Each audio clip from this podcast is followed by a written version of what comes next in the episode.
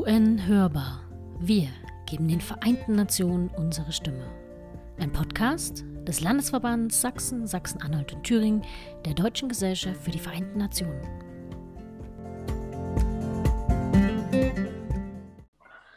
Ja, herzlich willkommen zu unserer zweiten Folge von UN Hörbar. Diesmal in anderer Besetzung. Ich habe diesmal Steve an meiner Seite und Sarah. Hallo. Hallo Conny. Hallo Conny. Sehr gut. Leider auch wir diesmal wieder nicht live, denn äh, Corona macht uns da immer noch einen Strich, einen Strich durch die Rechnung und abgesehen davon, selbst ohne Corona, muss man fairerweise sagen, sitzen wir auch immer relativ weit auseinander. Aber dennoch, ähm, ja, äh, freue ich mich, äh, dass, dass wir heute hier zusammengekommen sind. Und ähm, heute wollen wir eigentlich äh, tatsächlich eher so ein kleines Geburtstagskränzchen machen. Ne? Also die UN hat ja gerade ihren 75. Geburtstag gefeiert oder feiert ihren Geburtstag dieses Jahr. Das kann man immer nicht so genau sagen. Die ähm, einen feiern am äh, 26. Juni, die anderen am 24. Oktober. Alle anderen feiern das ganze Jahr den Geburtstag. ähm, ja, erstmal herzlich willkommen. Sarah und Steve, ihr seid äh, beide VorstandskollegInnen sozusagen von mir und äh, alle im Landesvorstand vertreten. Und in der Funktion wollen wir heute einfach gemeinsam, ich habe hier auch ein Weinglas stehen, gemeinsam anstoßen. Mit gutem Beispiel voran, Conny. Sehr gut. ja, ich hoffe, ihr habt auch was zu trinken dabei, sonst äh, wird es eine ganz schön lahme Geburtstagsfeier. ja, äh, genau. Also Vereinte Nationen, wie ich, ich habe lange überlegt, womit könnte man jetzt so beginnen. Ähm, äh, einerseits äh, hat jeder sozusagen bestimmt so diesen UN-Moment für sich gehabt. Äh, wie ist das bei euch? Also ich persönlich, bei mir war das irgendwie immer in der, in der Schule so das erste Mal, dass ich äh, mit den Vereinten Nationen überhaupt so als Institution in Kontakt gekommen bin und ähm, dann auch total idealisiert war letztendlich und dann auch im Studium wollte ich unbedingt Völkerrecht und internationales Recht machen und dann kam relativ schnell so diese dieser krasse auch Ernüchterungsmoment, wo man sich gedacht hat, ja, warum denn das alles? Also ganz ehrlich, mhm. ist es, also, ne, ja, wie ist es bei euch? Sarah ich vielleicht. Okay, fange fang ich gern an. Ähm, ich muss ganz ehrlich sagen, ich hatte in der Schule, ohne da jetzt meiner Sozialkundelehrerin zu nahe treten zu wollen, gar nichts von den Vereinten Nationen. Ähm, so null, okay. Möchte ich jetzt behaupten, aber es ist auch schon ein Weilchen her.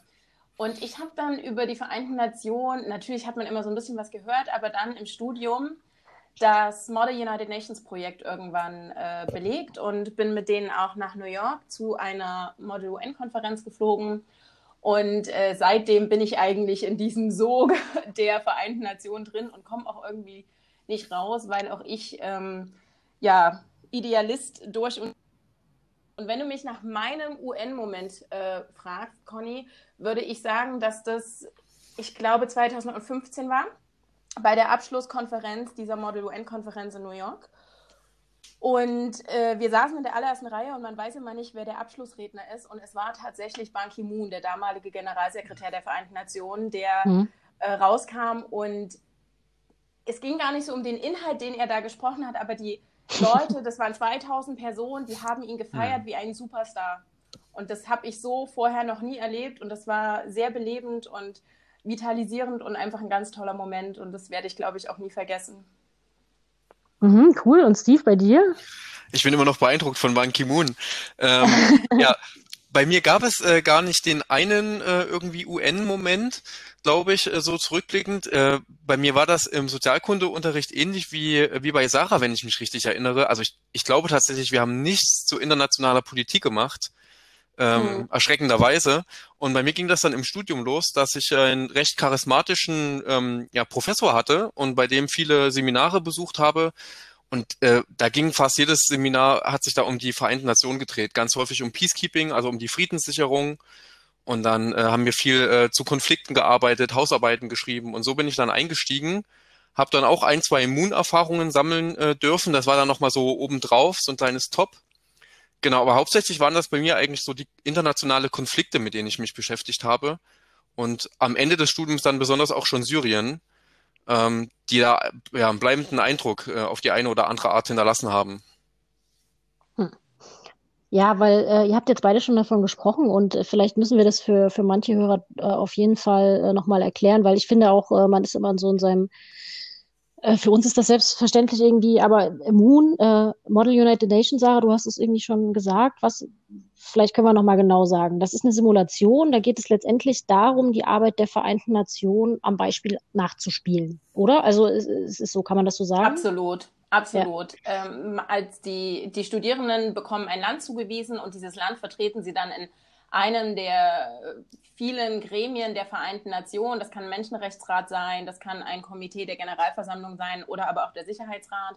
Und sie müssen sich dann in dieses Land hineinversetzen und dann auch für dieses Land argumentieren. Das heißt, sie bekommen ganz viel mit über internationale Politik, aber auch äh, die Hintergründe. Und was interessant ist an Moon, ist, dass viele als äh, Idealisten ähm, in das Programm reinkommen und sagen, sie wollen mal für die UN arbeiten. Und im Nachgang sehen sie die UN viel, viel kritischer, weil sie sich mit den Prozessen und dem ganzen bürokratischen Aufwand, der damit ähm, ja, der da Teil ist, äh, plötzlich vertraut geworden sind. Und es verändert auch den Blick auf die Vereinten Nationen. Genau, und äh, vielen Dank, Sarah. Also das, das macht, glaube ich, auch nochmal deutlich, was wir als äh, Deutsche Gesellschaft für die Vereinten Nationen und eben auch insbesondere wir als Landesverband, was wir eigentlich wollen, ist einerseits natürlich die äh, Vereinten Nationen sichtbarer zu machen, ne? also ihre Arbeit Absolut. irgendwie äh, zu, vielleicht auch zu erläutern und zu erklären, weil vieles passiert, ohne dass man das jetzt unmittelbar mitbekommt. Ähm, und andererseits aber auch, ähm, ich meine, klar, wir sind einerseits schon äh, irgendwie Freunde und Unterstützung der, Unterstützer der Vereinten Nationen, das können wir, glaube ich, alle sagen. Deswegen sind wir im Vorstand äh, oder überhaupt mhm. aktiv und engagieren uns auf unterschiedliche genau. Weise. Ja. Aber äh, dennoch ist es natürlich immer auch notwendig, sich irgendwie kritisch damit auseinanderzusetzen. Und jetzt gerade auch im Rahmen so einer, einer Geburtstagsfeier, wenn man, wenn man will, kann man ja auch mal zurückblicken und sich fragen, naja, ist, sind denn, ist denn der ist denn die UN, die einen relativ hohen Anspruch hat und mit sehr, sehr großen und idealen Zielen einhergeht, in, dem, in welcher Weise ist sie dem gerecht geworden und in welchem, äh, in, in welchen Bereichen eben vielleicht gerade nicht? Oder was hat sich vielleicht verändert? Ne? Vielleicht, Conny, wenn ich da noch eine Frage äh, anschließen darf. Wie ja, konnte klar. sie auch ihren, äh, den Erwartungen, die man an sie hatte, gerecht werden mit den Strukturen, die ihr gegeben worden sind? Genau, das ist nämlich gleich das nächste. Also ähm, ja, also vielleicht wollen wir doch da kurz einsteigen. Steve, du hattest ja auch ein bisschen äh, äh, dich be bereits so mit den Vereinten Nationen befasst. Und ähm, wie, wie ist denn dein Eindruck dazu, dass du, ist, ist das jetzt ein Konstruktionsfehler oder ja? Ja, ähm, das ist tatsächlich eine gute Frage, eine sehr, eine sehr interessante Frage, die schon äh, viele Menschen über viele Jahrzehnte hinweg beschäftigt hat. Ähm, es gibt tatsächlich in, in den Vereinten Nationen einige Konstruktionsfehler, könnte man sagen. Ähm, ein Punkt äh, ist zum Beispiel, über den häufig auch geschrieben und äh, berichtet wird, der Sicherheitsrat beispielsweise, ähm, der äh, sich besonders mit Fragen des internationalen, äh, des, des Weltfriedens und der internationalen Sicherheit beschäftigt. Und äh, dort gibt es fünfständige Mitglieder, Frankreich, äh, Großbritannien, die USA, China und Russland. Und diese fünf Mitglieder haben ein Vetorecht. Das heißt, sie dürfen Entscheidungen innerhalb dieses Gremiums blockieren.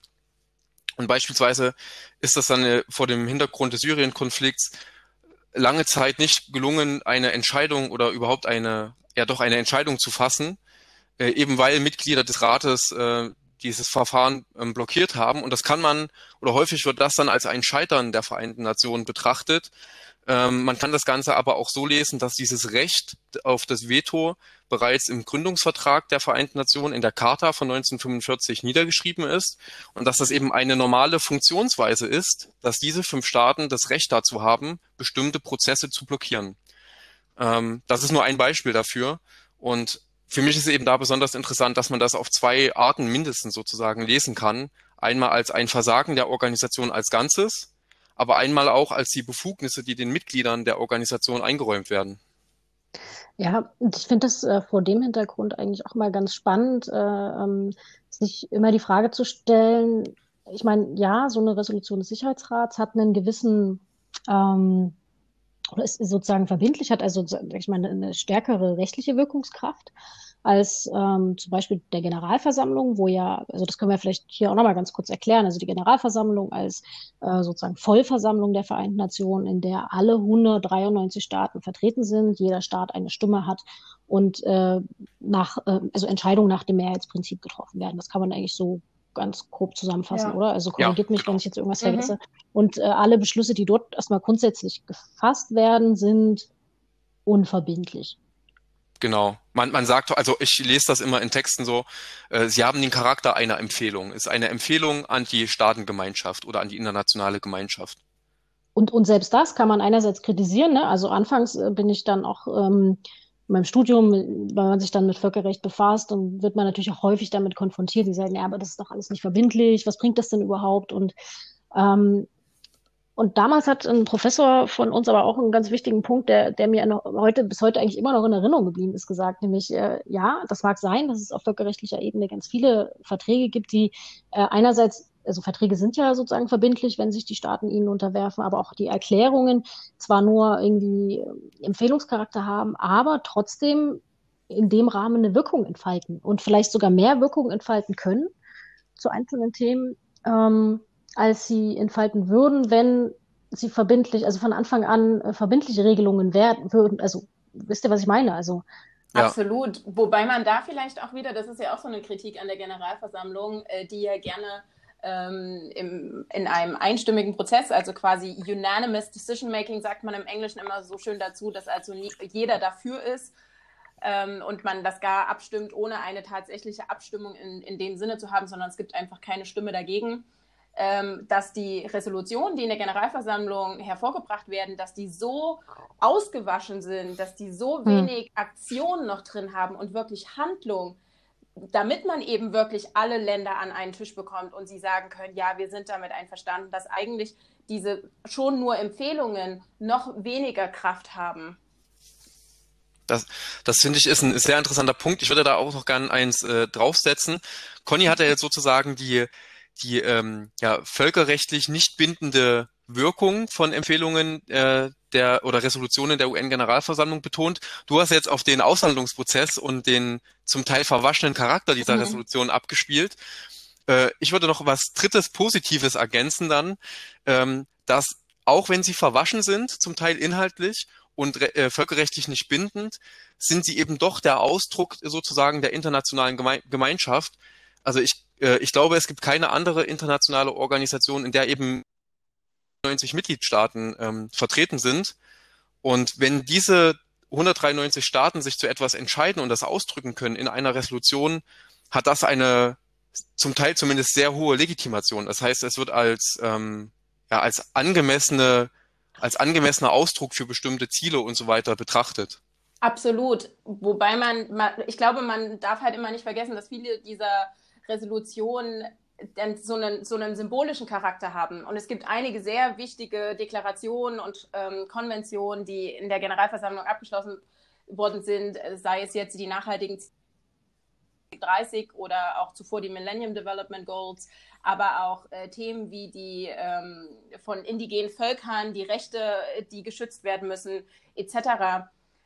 Ich weiß aber nicht, ob es dann, es gibt natürlich einige Staaten, von denen ich behaupten möchte, dass sie der UN wohlwollend ähm, diese anblicken und äh, ja, diese positiv unterstützen, die natürlich dann diese, diese Resolution der Generalversammlung eben auch schauen, kann man die im nationalen Recht mit einbringen oder wie kann man die umsetzen, wie kann man was dafür tun. Und natürlich gibt es aber auch Länder, die den Vereinten Nationen gegenüber kritischer stehen und die dann aber sagen, nein, das machen wir jetzt aber nicht. Und das ist dann eben wieder die Frage, wenn es nur Länder machen, die sowieso an die Vereinten Nationen glauben und die eben Politik auch machen wollen durch die Vereinten Nationen, reicht das aus.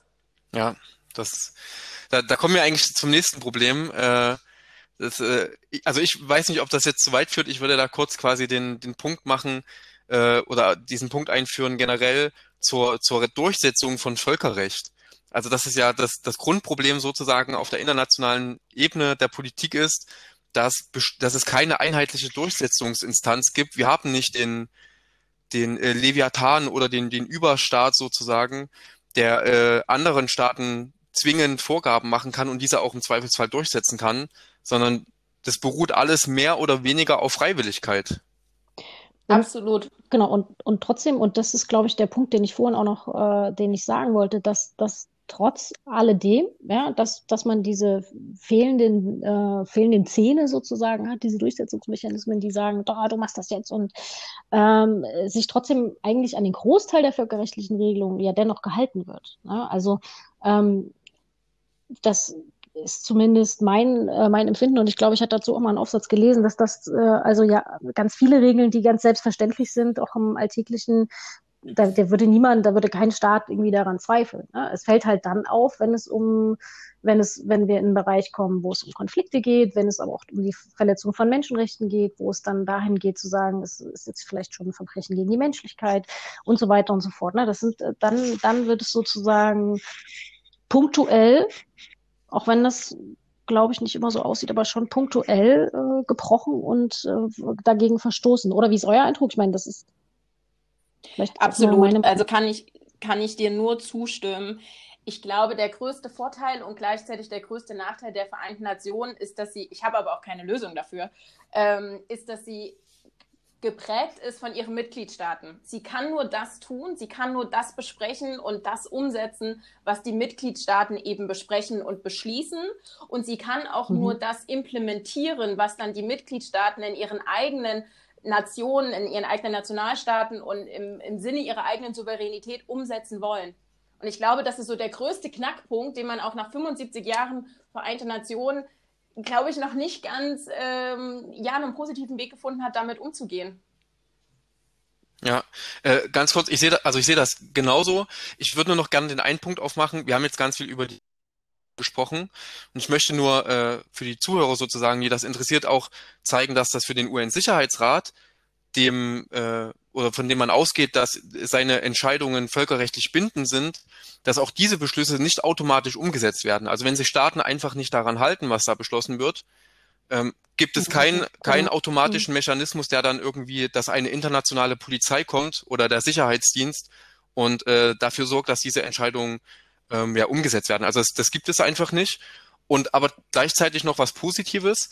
Ihr hattet vorhin äh, von, von ja, wegweisenden Deklarationen und Erklärungen etc. gesprochen, ähm, dass eben ein Punkt ist, obwohl viele Dinge oder ja, fast alle Dinge nicht, nicht bindend sind oder nicht durch oder häufig auch dann nicht durchgesetzt werden können, dass zumindest aber eine internationale Sprache geschaffen wird.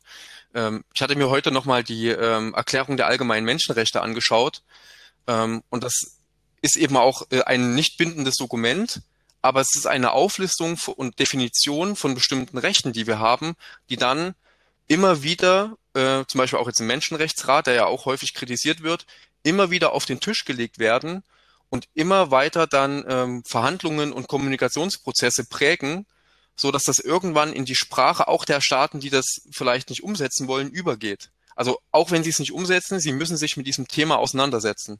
Mhm. Und das ist das, das genau, und das ist ja, ja, das, was man auch sagt, was die Vereinten Nationen eigentlich sind. Es ist die internationale Plattform. Wo sonst kommen 90 Mitgliedstaaten und dann noch ähm, Länder, die Beobachterstatus haben, NGOs etc. zusammen, um international relevante Themen zu besprechen. Und das ist, ich meines Erachtens ist das, ähm, die UN ist nicht perfekt aber das ist sie und deswegen brauchen wir sie auch. Und wir müssen uns deswegen auch immer wieder damit auseinandersetzen, wie wir die Vereinten Nationen stärken können.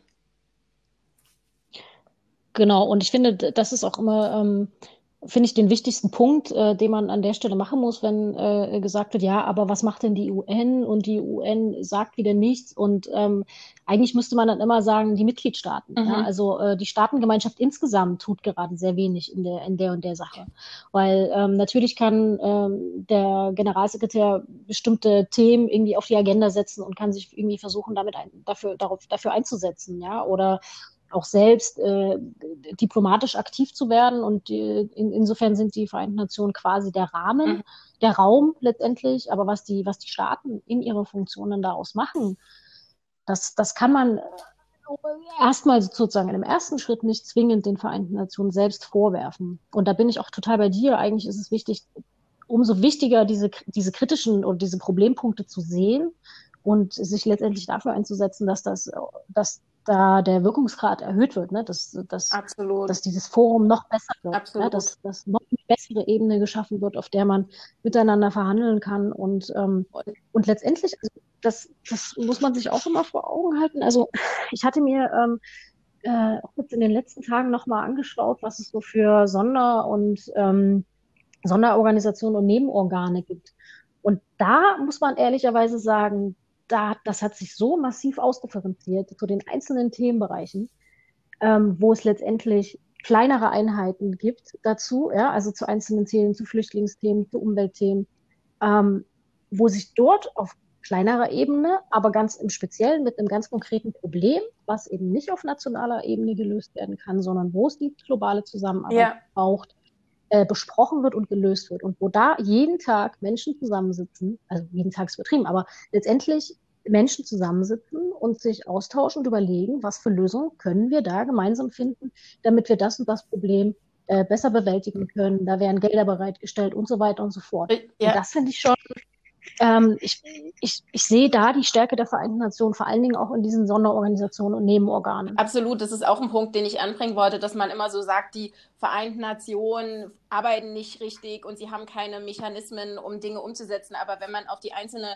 Programme und äh, Funds etc. geht, die ja auch zu den Vereinten Nationen, zum ganzen System gehören, da sieht man ganz stark einzelne Erfolge, auch über Jahre hinweg. Und auch wenn man immer sagt, der Sicherheitsrat muss reformiert werden und wird nicht reformiert, wenn wir uns zum Beispiel den Menschenrechtsrat angucken, das war ja vorher ein anderes Konstrukt. Und dann hat man gesagt, das funktioniert so nicht und hat dann korrigiert mich, wenn es falsch ist, aber 2007 eben den jetzigen Menschenrechtsrat äh, neu gegründet, weil man eben gemerkt hat, das Konstrukt zuvor hat nicht funktioniert. Es hat nicht das getan, wofür mhm. es implementiert wurde oder ausgestattet wurde.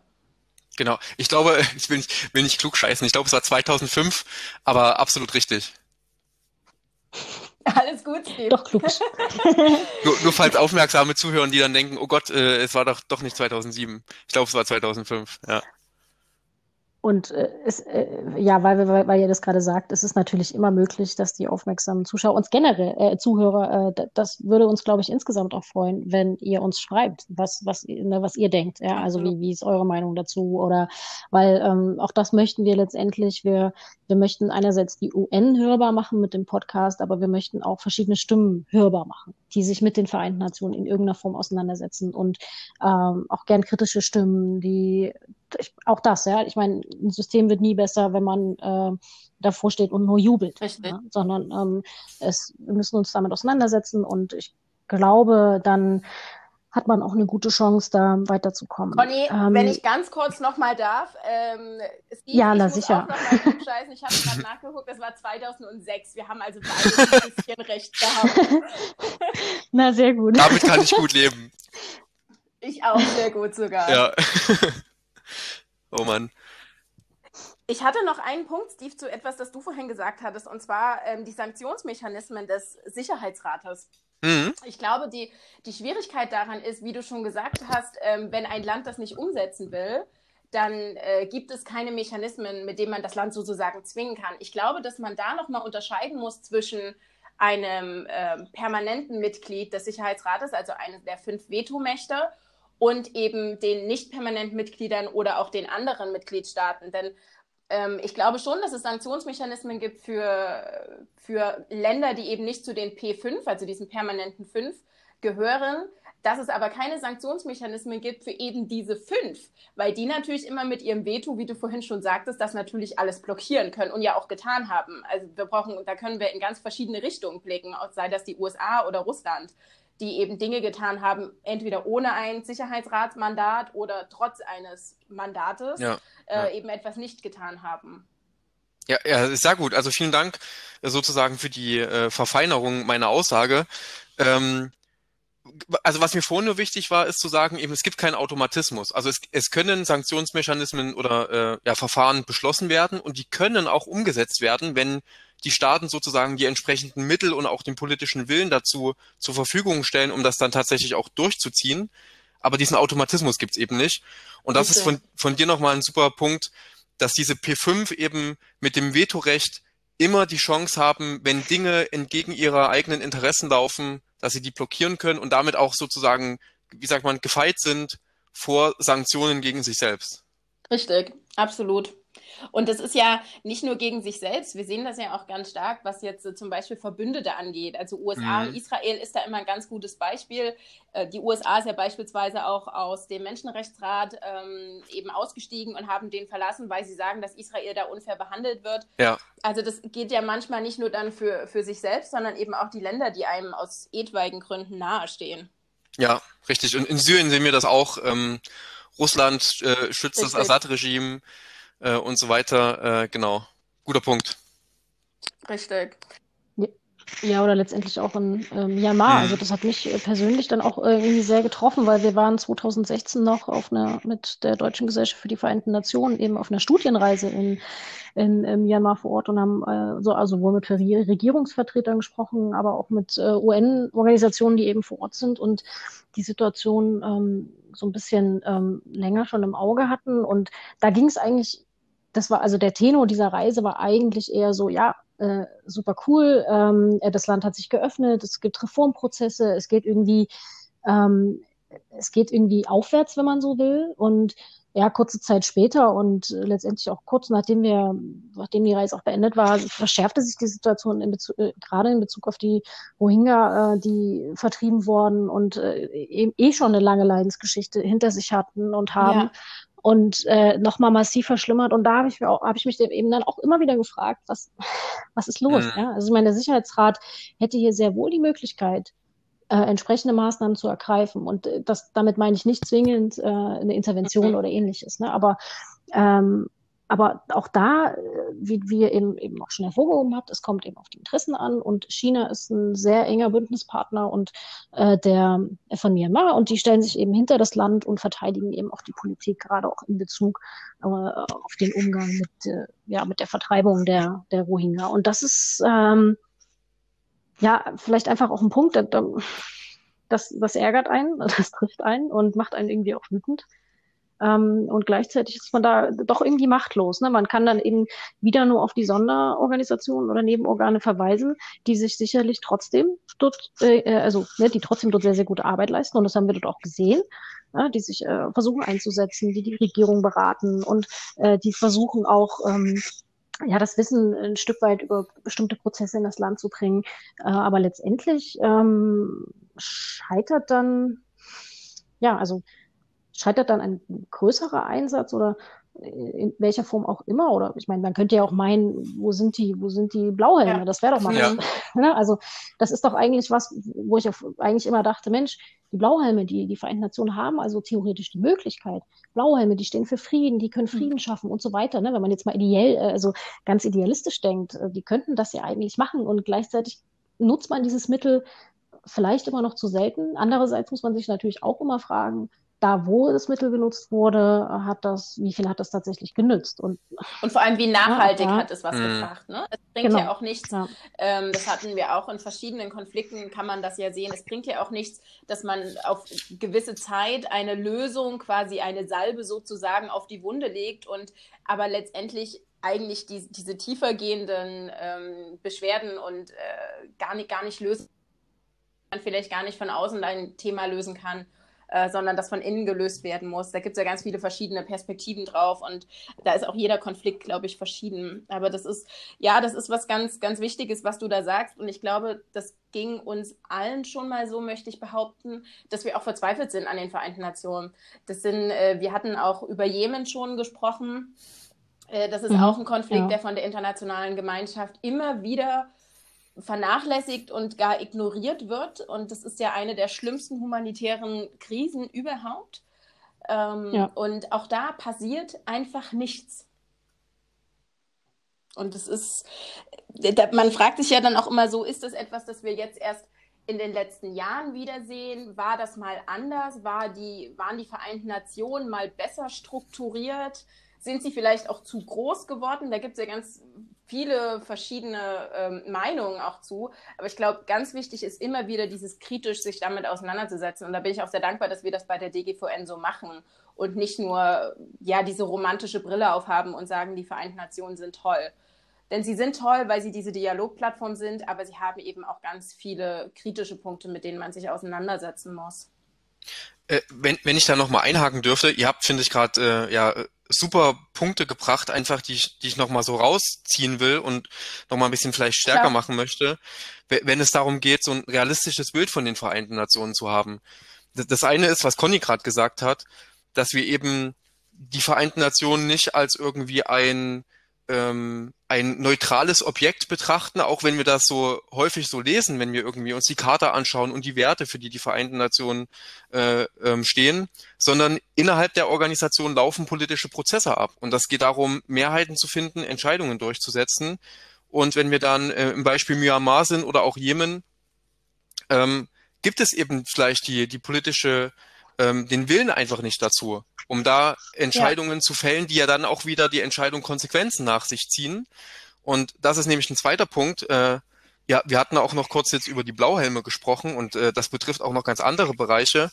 Man muss da vielleicht auch noch mal den Punkt deutlich machen, dass die Vereinten Nationen an sich über sehr begrenzte Mittel und Ressourcen verfügen.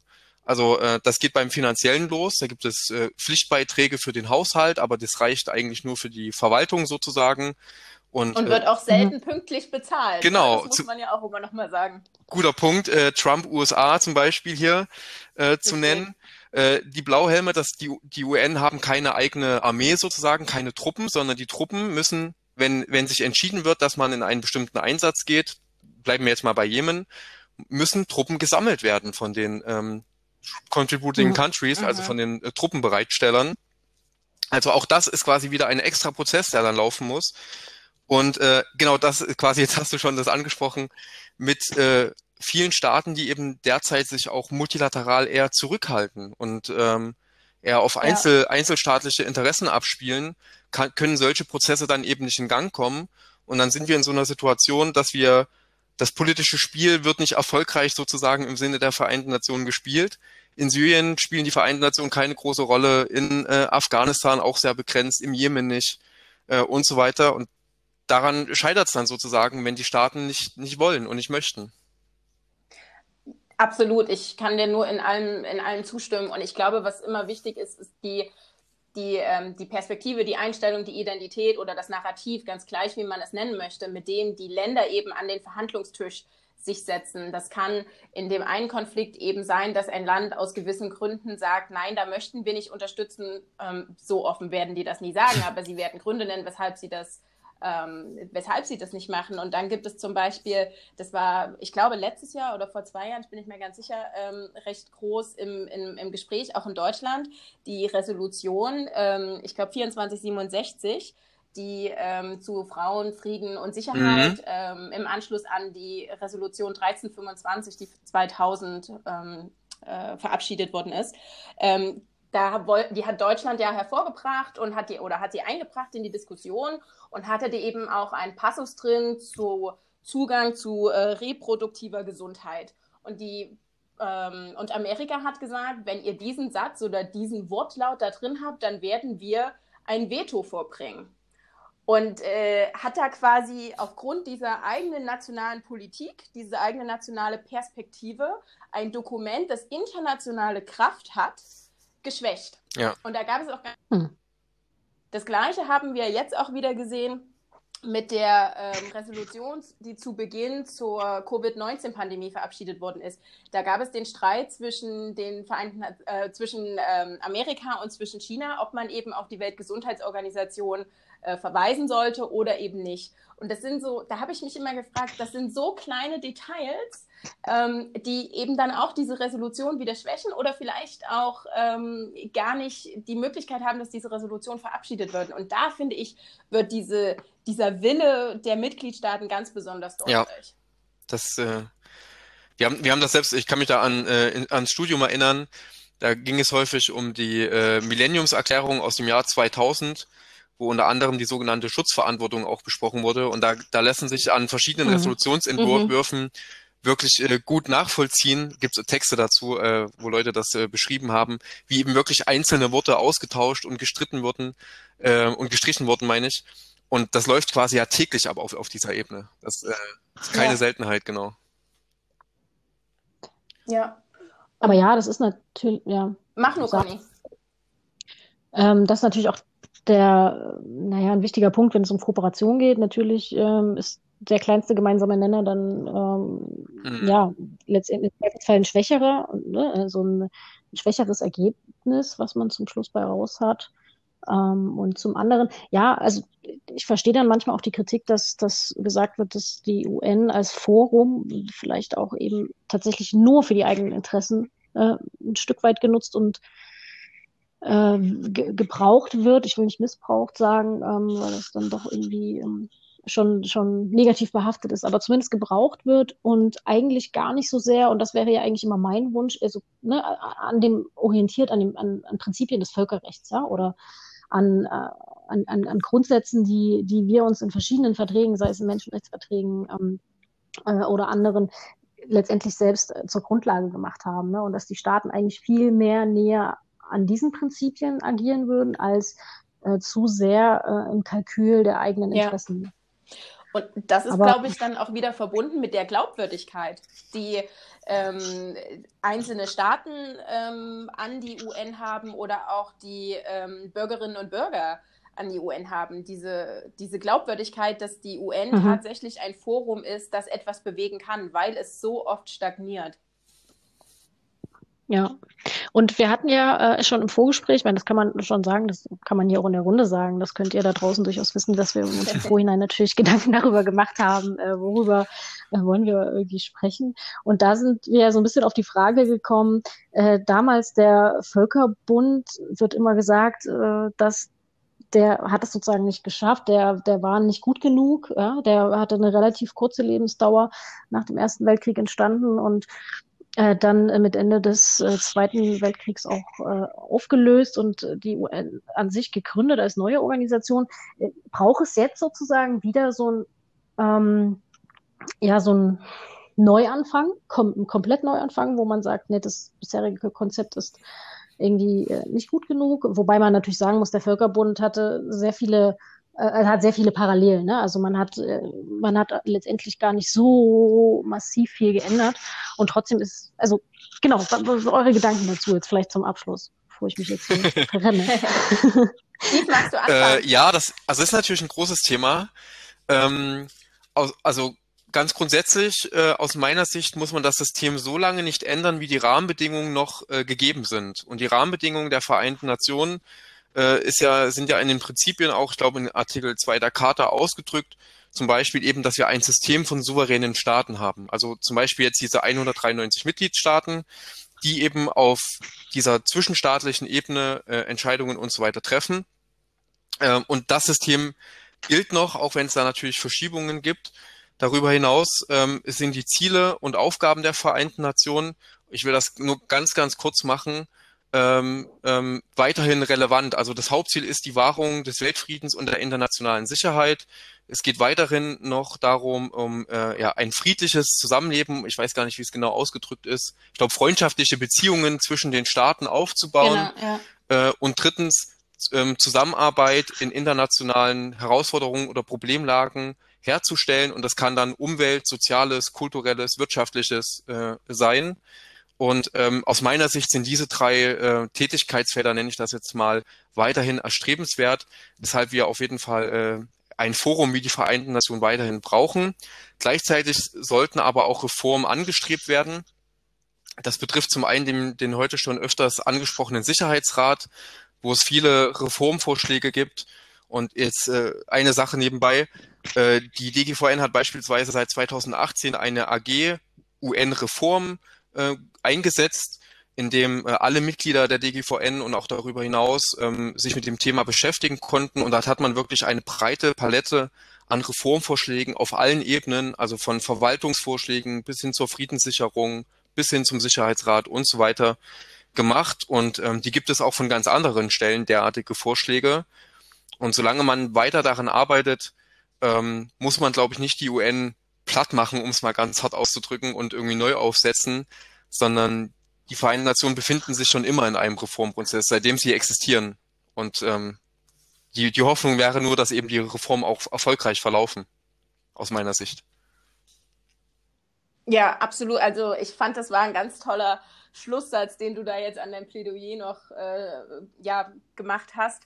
Ähm, also ich stimme da Steve in allen Punkten zu die UN ist und bleibt das beste Forum, das wir haben. Dass das nicht perfekt ist, ich glaube, das liegt daran, dass Menschen involviert sind und äh, kein mhm. Mensch ist perfekt. Ja.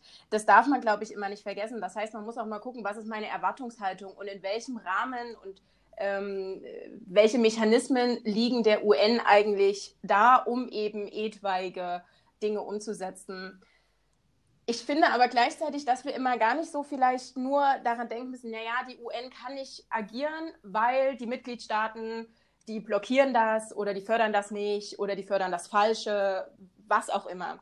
Ich glaube, dass wir alle schon auch ein, ein Mitspracherecht haben, nämlich indem wir wählen gehen, indem wir partizipieren in, in unseren politischen Prozessen in unseren eigenen Ländern. Denn das sind die Personen, die dann letztendlich für unser Land eben bei den Vereinten Nationen sitzen und da ihre Agenda hervorbringen. Und das finde ich einfach einen ganz wichtigen Punkt. Ich glaube, die UN zu reformieren, halte ich für schwierig aufgrund der Punkte, die wir auch schon genannt haben, die Vetomächte etc. Aber dass wir alle informiert durchs Leben gehen und uns damit beschäftigen, was die Vereinten Nationen machen, was unsere Politiker auch national machen, auch europäisch machen, und das gilt für alle Kontinente. Ich glaube, da können wir tatsächlich Einfluss nehmen und vielleicht gibt es dann doch irgendwann den großen Reformprozess der UN, denn sie hat sich 75 Jahre gehalten und ich bin positiv, dass sie sich auch noch weitere 75 Jahre halten würde. Aber das ist jetzt vielleicht wieder die Idealistin, die da aus mir spricht. Ja, äh, ein sehr guter, sehr guter Punkt. Ähm, und äh, ich muss auch sagen, also trotz aller Enttäuschungen, die ich auch sozusagen persönlich immer wieder hatte oder wo ich immer mit mir hadere oder auch äh, gerade in Diskussionen mit äh, anderen Menschen ähm, bin, die sagen, ja, aber was, ne, was, was bringt das denn und überhaupt? Und äh, so äh, bin ich dann doch immer sehr hin und her gerissen. Aber letztendlich glaube ich auch, und ähm, es ist, dass es, dass die Vereinten Nationen an sich ein sehr, sehr erstrebenswertes Ziel verfolgen und diese Ziele auch letztendlich so fest verankern und als, naja, als, als ja, erstrebenswertes Ideal vielleicht auch vor uns hertragen. Äh, und an dem wir jeden Tag wieder jede einzelne Sache, die wir machen, ein Stück weit daran messen können und müssen. Ja, also, und ähm, von daher denke ich auch und hoffe, dass wir oder dass es den Vereinten Nationen und den Staaten oder insgesamt den Menschen weltweit, der internationalen Gemeinschaft tatsächlich gelingt, dieses Forum als das, was es ist, zu nutzen und gut zu nutzen, zu reformieren und besser zu machen und stetig letztendlich in einem Prozess äh, zu optimieren. Und ich bin auch lieber der Reformer als der neu, der Mensch, der neu anfängt. Ähm, und denke, dass man auf jeden Fall daran festhalten sollte. Von daher Happy Birthday, Vereinte genau. Nation. Conny, darf ich noch einen Satz hinzufügen, den ich weiß, Na klar. Steve auf seiner Liste ist. ist nämlich ein Zitat und das ist, ja. glaube ich, ich möchte sogar behaupten, das berühmteste Zitat, ähm, genau, das, das es gibt. Äh, Steve, möchtest du es gern sagen? Dein oder? Englisch ist besser als meins. Mach du. Genau, also es ist, ähm, auf Englisch heißt es, the UN was not created to take mankind to heaven, but to save humanity from hell. Also quasi, es, die UN mhm. ist nicht gegründet worden, weil man die Menschheit in den Himmel bringen wollte, sondern weil man die Menschheit vor den Höllenqualen beschützen wollte. Und äh, diese Aufgabe besteht nach wie vor und das bringt uns vielleicht auch nochmal zu diesen Erwartungsaspekten äh, zurück, die wir ja auch schon ähm, besprochen hatten. Und in diesem Sinne kann man nur sagen, Happy Birthday, uh, United Nations. Und äh, wir bleiben Fans, glaube ich. Ja, auf jeden Fall. Also kann nur für mich sprechen, aber äh, ich, ich werde äh, mich auch weiterhin für die Vereinten Nationen einsetzen und äh, vor allen Dingen auch sichtbarer machen. Ich glaube, das ist mir ein sehr, sehr wichtiges ja. Anliegen. Und ähm, ja, dann äh, finde ich das schon ein, ein perfektes Schlusswort. Vielleicht, bevor wir jetzt äh, zum Ende kommen, noch ein paar Veranstaltungshinweise. Hm, einerseits ein Hinweis, es gibt äh, der, einen anderen Podcast, der zur ungefähr ähnlichen Zeit ins Leben gerufen wurde und auch die erste Folge veröffentlicht hatte. Das, der nennt sich UN informiert ähm, von ähm, Max ähm, aus dem Bundesvorstand, genau, der ist eben auch im Bundesvorstand aktiv und äh, der gemeinsam mit Lisa äh, da äh, über die Vereinten Nationen spricht. Und äh, da kann ich auf jeden Fall eine Hörempfehlung geben, äh, jetzt auch vor allen Dingen auch für die letzte Folge, die 7,5 Fakten über die Vereinten Nationen, also quasi auch eine kleine Geburtstagsfolge und äh, auch sehr spannend. Also hört da auch gern mal rein.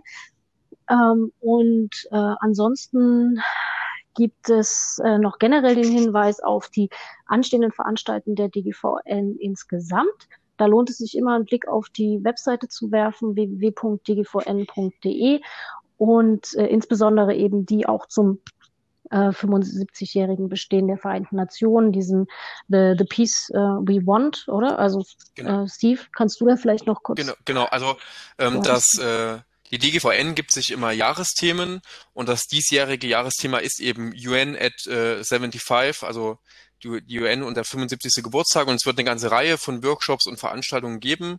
Ein Beispiel war, ähm, das hat jetzt kürzlich stattgefunden, The Peace We Want, ähm, eine Veranstaltung, äh, bei der auch die quasi jeder, der, der möchte und, und mochte, Vorschläge einreichen äh, konnte, was er von den Vereinten Nationen erwartet, wie er sich die Zukunft vorstellt. Ähm, und es wird viele derartige Aktionen dieses Jahr noch geben von der DGVN. Genau, also das ist letztendlich auch wieder das, was Sarah sagte, das ist eine Chance letztendlich äh, an ein Stück weit auch zu partizipieren, teilzunehmen und selber vielleicht sogar äh, das ein oder andere, den ein oder anderen Wunsch da einzureichen und ja, damit vielleicht sogar eine Veränderung anzustoßen. Absolut. Dann äh, ja, bleibt es mir nur, äh, euch ja, herzlich zu danken für eure Zeit und äh, ich hoffe, wir können das in naher Zukunft bald mal wieder machen. Es war sehr nett mit euch. Und äh, verabschiede mich dann auch von euch, ihr, ihr Hörer. Seid auch beim nächsten Mal dabei. Ähm, genau. Und äh, wir werden euch immer wieder auf dem Laufenden halten, entweder auf unserer Website äh, oder eben über Facebook und Instagram. Ne? Instagram gibt es genau. oder? Ja. Natürlich, Natürlich. Instagram. Und da könnt ihr uns auch immer mitteilen, wenn ihr über bestimmte Themen mit uns sprechen wollt oder weitere Informationen zu bestimmten Themen haben wollt. Äh, tretet auch mit uns in den Dialog. Wir freuen uns drauf. Ja, auf jeden Fall. Und ähm, wir haben, äh, das, das wollen wir auf jeden Fall auch noch sagen, wir haben natürlich jetzt ganz viele Themen irgendwie angesprochen und angerissen, ohne äh, ins Detail gehen zu können. Das war jetzt auch nicht der Sinn der Sache. Aber äh, vielleicht sagt ihr zu den einzelnen Themen, das und das würde ich gerne mal hören. Zur Reform des Sicherheitsrats. Erzählt mal, wie sieht's denn da aktuell aus? Was gibt's denn da für Vorschläge? Und ähm, also schreibt uns gern, wie Sarah gesagt hat, tretet mit uns in den Dialog. Was wollt ihr wissen? Worüber wollt ihr sprechen? Und dann gucken wir, dass wir was auf die Beine stellen. Genau. Ja, dann, äh, ja. Ich wollte nur lieben Dank an dich, äh, Conny. Sagen. Eben, äh, äh, von mir auch, genauso. Ja. Ach, ja, danke, kein Problem. äh, dann äh, macht's gut und bis, bis bald. bald. Tschüss. Tschüss. UN Hörbar. Wir geben den Vereinten Nationen unsere Stimme. Dir hat gefallen, was du gehört hast? Möchtest kritiklos werden oder hast vielleicht sogar einen Wunsch für eine der nächsten Folgen? Dann schreib uns gern an podcast.dgvn-mitteldeutschland.de. Bis zum nächsten Mal, wenn wir die UN für euch wieder hörbar machen.